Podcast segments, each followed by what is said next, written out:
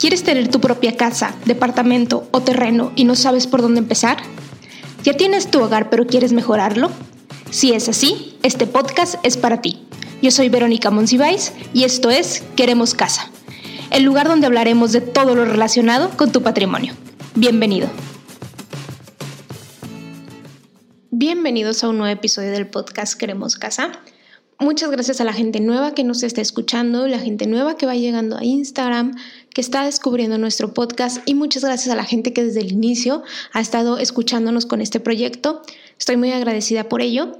Y la petición que les quiero hacer en este capítulo en especial es que vayan y nos sigan en Instagram en caso de que ustedes todavía no lo hagan. Nos encuentran igual como queremos casa y por qué les digo esto, porque esta semana vamos a tener un live relacionado con este capítulo porque es un capítulo, es un tema tan complejo que no es solo con lo que yo les pueda compartir, sino necesitamos a un experto. Entonces, el experto va a estar en un live con nosotros este jueves. Entonces, vayan y denos seguir para que puedan eh, estar enterados de este, de este live, ¿no? Entonces, ya habiendo dicho esto, cuando nos arrancamos de lleno con el capítulo, porque está complejo el tema, ¿no? Hoy les voy a platicar de las 10 cosas que debemos saber acerca de la declaración anual. ¿Y por qué la declaración anual tiene un capítulo en este podcast? Pues porque hay que deducir los impuestos o hay que deducir los intereses reales de nuestro crédito hipotecario. Ahorita les voy a explicar todo eso de qué son y es. Entonces, es decir, cuando pagamos una casa, cuando pagamos a través, a través de un crédito hipotecario una casa, hay que notificarle este egreso al SAT y hacer la declaración porque si la ecuación sale y todo, probablemente nos regresen parte de esos intereses. Entonces, esto es importante de saber. A mí me ha pasado que casi todos los años sí me han regresado el dinero. A veces se tardan, a veces no se tardan nada, pero eh, cuando estás pagando una casa, pues típicamente te van a regresar dinero. Y bueno, ya este dinero, pues tú sabrás en qué lo usas, si te lo gastas, si se lo adelantas a la casa y así, ¿no? Depende también cuánto sea. Entonces, bueno, hoy vamos a hablar de las 10 cosas que debemos de, de saber sobre el tema de la declaración anual. Entonces, pues nos arrancamos. Y bien, punto número uno para empezar, ¿qué es, lo, qué es la declaración anual? ¿no? Así, modo básico, para homologar conocimiento. La declaración anual es un trámite para reportarle al SAT o Servicio de Administración Tributaria en México los ingresos y egresos que generamos durante un año. Es decir, es decirle al SAT, esto gané, esto gasté, esto con el objetivo de que o me regrese dinero o que yo pague mis impuestos, ¿no? según resulte. Eh, se hace cada año esto nos lleva al punto número dos y las personas físicas lo tenemos que hacer antes del 30 de abril, las personas morales antes del 30 de marzo, pues nos vamos a, sentarnos, a centrar nosotros como personas físicas.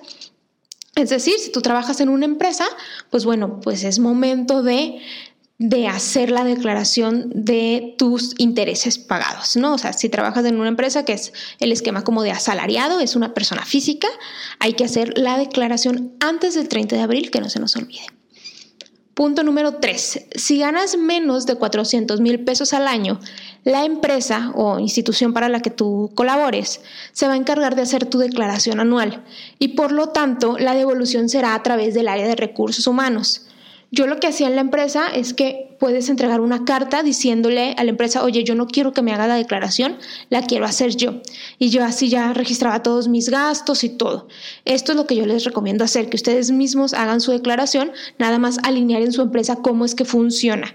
Si, eh, si, si, pueden elegir esta opción, si tienen que entregar alguna carta o algo para que la empresa también eh, esté enterada de que no tiene que hacer la declaración.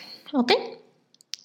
Punto número cuatro la parte que puede ser deducible del crédito hipotecario son los intereses reales que pagaste durante el año. Es decir, dices, ah, acá, por ejemplo, si dicen, acabo de sacar, ahorita estamos a, aquí estamos a marzo, si dices, acabo de sacar casa en enero, toda, o sea, no, no va a entrar en la declaración porque vamos a hacer la declaración del año anterior, siempre es del ejercicio anterior, es decir, ahorita vamos a hacer la declaración de 2020. Si, si, si compraron casa en 2021, pues todavía no entra, si no es en 2020. Y aquí hay una palabra clave que dice los intereses reales, porque si, oh, eran ilusos como yo, que decía, ah, pues le he pagado tantos intereses al banco, eso me van a regresar. No. ¿Cómo funciona? Es, se le llama interés real, que es, es el resultado de restarle a la tasa de interés de tu crédito hipotecario la inflación y ese es el porcentaje que puedes deducir, ese es el interés real pagado. Entonces, si por ejemplo la tasa de tu crédito es del 10% y la inflación está en el 4%, por decir algo, tú puedes deducir solamente el 6% de los intereses. Y esos son los intereses reales, ¿ok? Entonces, para que no se ilusionen de, ah, entonces voy a deducir todos los intereses que he pagado, no. Como quiera, no es que ustedes tengan que hacer el cálculo, se los explico para que tengan el contexto, pero el banco lo hace por ti y ahorita lo vamos a ver todo y el SAT también ya lo tiene calculado por ti, pero es para saber de dónde sale el número, para que no estén así como yo de, estos no son los intereses que yo pagué, no, no son los intereses que tú pagaste, son los intereses reales, ¿ok? Vamos al punto número 5. Los intereses aplican, o sea, los intereses reales que puedes deducir son los que les hayas pagado al banco, o al Infonavit, o al Fobist. Es decir, si tú tienes Cofinavit, pues hay dos tipos, o sea, hay dos intereses reales que, que vas a deducir, los del banco y los del Infonavit. Esto es súper importante saberlo porque, por ejemplo, lo que a mí me está pasando ahorita es que no aparecen unos de ellos en el, en el SAT, en el portal. Ahorita les explico bien a detalle eso, pero es importante que sepan que son los dos los que deducen. Punto número 6. En caso de que el crédito sea conyugal, las dos personas son las que deben de hacer la declaración. Esto es importante, ¿por qué? Porque eh, no, es, no, no, solo tiene que hacer la declaración el que le hayan prestado más o el que tenga el bancario, no, si tienen conyugal Infonavit y el bancario tienen que hacer la, la, la, la declaración de todo, ambas partes, ¿ok? Siete, un punto muy importante que yo no tomo en cuenta, o sea, yo eh, es importante, pero no para mí, porque dice que los intereses reales de la hipoteca no deben de superar los 750 mil UDIs, que son como 5 millones de pesos. O sea, yo no aplico porque pues, mis intereses reales no están cerca ni para nada de los 5 millones de pesos, ni del millón, ni nada. Pero pues bueno, debo mencionar el punto, pero si ustedes compraron, no sé, una mansión y eh, sus intereses reales están cerca de los 5 millones de pesos, es importante saberlo. Punto número 8. La devolución de los intereses reales está sujeta a un límite. No es como que nos vayan a regresar cientos de millones de pesos.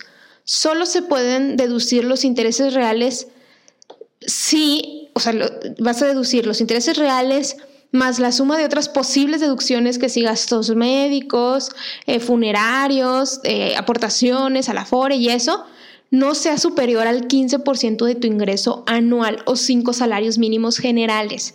Esto es importante saberlo. ¿Por qué? Porque entonces a veces tenemos tantos gastos que decimos nos van a regresar un montón de dinero. No, realmente está topado al 15% del ingreso anual o a cinco salarios mínimos generales. Por ahí se escucha el tren. Ok. Eh, punto número 9 es, eh, es que las dos instituciones, en el caso de que tengan Cofinavit o si tienen bancarios solo con el banco, Infonavit solo Infonavit, les van a dar a ustedes la constancia de intereses. Estas son las constancias de intereses pagados. Eh, la constancia de intereses reales pagados es un documento que les da tanto el Infonavit como el banco. En el Infonavit ya se puede descargar, ya lo pueden ver ustedes ahí para que les den todo el cálculo de estos pagaste, estos son los intereses reales pagados. Y el banco, cada banco tiene un esquema diferente. Algunos eh, eh, tienen ustedes que ir a recoger la carta, algunos otros a través del portal lo pueden descargar, otros se los mandan por correo. Entonces, bueno, verifiquen con cada banco. En mi caso, con el banco con el que yo lo tengo, tienes que entrar a un portal con unas claves y descargar esa constancia. Entonces, la constancia se las dan a ustedes. Sin embargo, cuando ustedes intenten hacer la declaración, eh, se van a dar cuenta que ya está todo precargado, en teoría. ¿Por qué les digo yo que como quiera tengan el papel, si va a estar precargado en el portal, eh, pues porque hay que validarlo, o sea, validar que esté bien, eh, que validar que aparece todo, que aparece correctamente, porque como todo está ligado a través del RFC, pudiera ser que hubiera algún error o algo así, no aparezca algo cargado. Entonces yo les recomiendo que descarguen la constancia y que al momento de hacer la declaración solo hacemos el match. ¿Ok?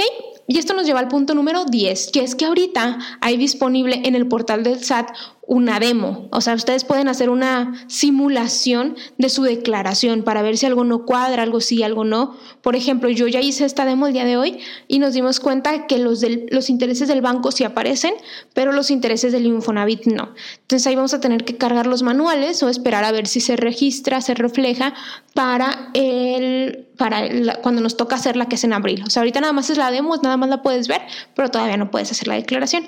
Entonces es importante que esto lo sepan. Este es el punto número 10. Nos fuimos rapidito, ¿verdad? Voy a recapitular ahorita un poco y darles una explicación de cómo se hace o, cómo, o cuál ha sido mi testimonio. En cuanto a mi testimonio, les cuento, yo siempre he hecho yo solita mi declaración anual siendo asalariada, o sea, es... Eh, literal, solo meterse al portal, ingresar con tus datos, eh, ver que aparezcan todos tus ingresos, todo lo que has ganado, si eres asalariado y nada más eh, generas ingresos de una vía, pues ahí nada más va a aparecer la empresa, cuánto te pagó y todo. Mm, y los egresos, que en mi caso yo no tengo más egresos eh, más que la casa y bueno, gastos médicos y cosas así, pero hay quien tiene otros tipos de egresos como que si pago de colegiaturas, que si afore, aportaciones a la FORE, servicios médicos, gastos funerarios, hay distintas, distintos rubros que entran. Para hablar de estos rubros en los que para nada soy experta, los conozco, pero no soy experta, vamos a tener a una invitada en esta semana. Va a estar Pame de Cultura Fiscal y nos va a estar platicando de, de todos estos detallitos, dudas generales que tengamos acerca de la declaración. Entonces, si ustedes tienen alguna duda, escríbanme por favor a través de Instagram para contemplarla alguna duda general acerca de este tema. Y pues bueno, vamos a estar platicando el jueves para que estén atentos. Ah, entonces les decía, hablando de mi testimonio, pues yo eh, siempre he hecho mi declaración, mi esposo también ha hecho su propia declaración y eh, validas que estén todos los datos bien. En muchas de las ocasiones es realmente solo darle siguiente, siguiente si todo está bien registrado.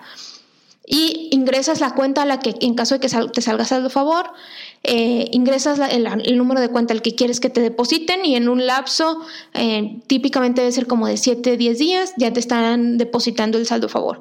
Sí, como me ha pasado a mí una vez, de que, oye, no nos cuadra esto, te mandan una notificación de que, oye, esto no cuadra, te piden subir nuevamente algún comprobante o algo así y luego ya se refleja. Puede ser tardado en algunas ocasiones, puede ser muy rápido en algunas otras, casi siempre ha sido muy rápido. Y eh, pues bueno, ya, ya vamos a estar próximos a hacer eso. Si ustedes dicen, oye, eso no es lo mío, quiero que lo haga un contador, totalmente válido. También eh, eh, es una muy buena opción hacerlo a través de un contador, en caso de que así lo decidan. Entonces, bueno, este es mi testimonio. les cuento, recapitulamos los pasos, los, puntos rápidamente.